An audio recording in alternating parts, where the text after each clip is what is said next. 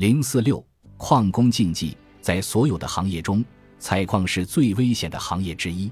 矿工在矿井中进行采矿生产，安全系数相对较小，特别是在过去古老的年月，安全措施差，因而有较重的生命危机感。故此，矿工在井上、井下时，即说死、憋死、砸死之类的话，即用脏话骂人。工人自己不能说，也不许别人说。夫妻吵架时都不许说，矿工觉着心里烦闷，或与人吵了架，这一天就不下井了。在行为上，矿工禁忌别人打他的帽豆，不许把帽子扔到地上，因为帽子是保护头部的，也就是头的象征或同体。头是忌人敲打或玩摸的，更不能掉在地上。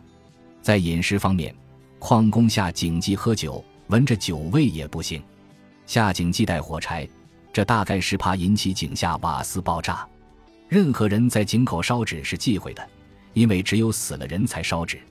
矿井里有动物是吉祥的象征。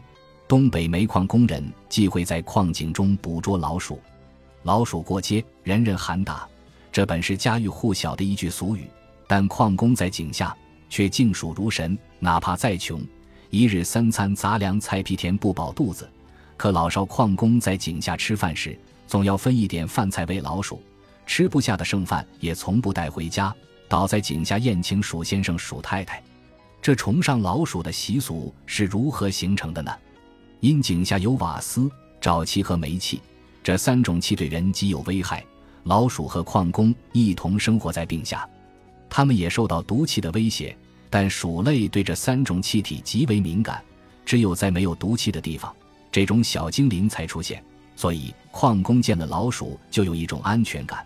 若看不到鼠在矿井下窜来窜去，即产生恐惧心理。矿工最忌讳老鼠搬家，看起来这是一种迷信，其实也不尽然。矿下时常会发生大帽顶推倒长子面的不幸事故，这种人不易发现的周期压力帽顶，老鼠特别敏感，发现鼠群集体迁徙即是事故的预兆。